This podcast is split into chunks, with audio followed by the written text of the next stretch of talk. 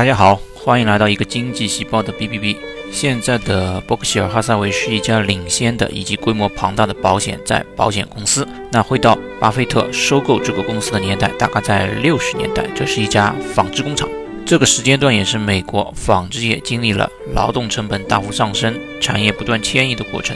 巴菲特收购后花了很多心血，想把工厂起死回生，安排了优秀的管理者进行了一些行业的兼并，不断的注入新的资本。结果就是经历了二十多年后，大概在一九八五年的时候，老巴彻底的关闭了纺织工厂。当我们津津乐道经营之神稻盛和夫力挽狂澜、日航经此的时候，也许产业以不可阻挡的趋势更迭才是普遍的现状。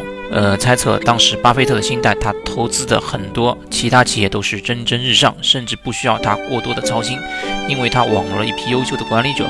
但是这家倾注了自己这么多心血的纺织工厂，却吞噬了很多可以产生更多收益的资本。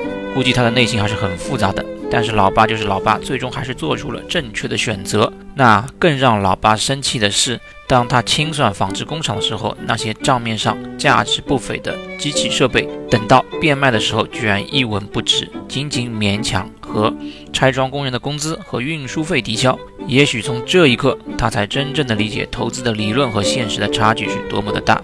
那大多数人工作的企业是中小企业，大部分企业的平均寿命数据，大家也可以去网上去查。当大家碰到自己的企业发展停滞的时候，也许会带着感情期待美好的事情会发生。但是如果船真的漏水了，还是赶紧换船吧。毕竟自己是经营之神，或者是给经营之神打工的概率还是不大。One more thing，大家有兴趣也可以去看看伯克希尔哈撒韦的官网。注意搜索的时候是进入那个 HTTPS 的网站，可以进去。首页简洁到一张图片也没有，有一种互联网诞生之初的感觉。想想，这也和老爸的投资风格一致，他从来不看那些花里胡哨的东西。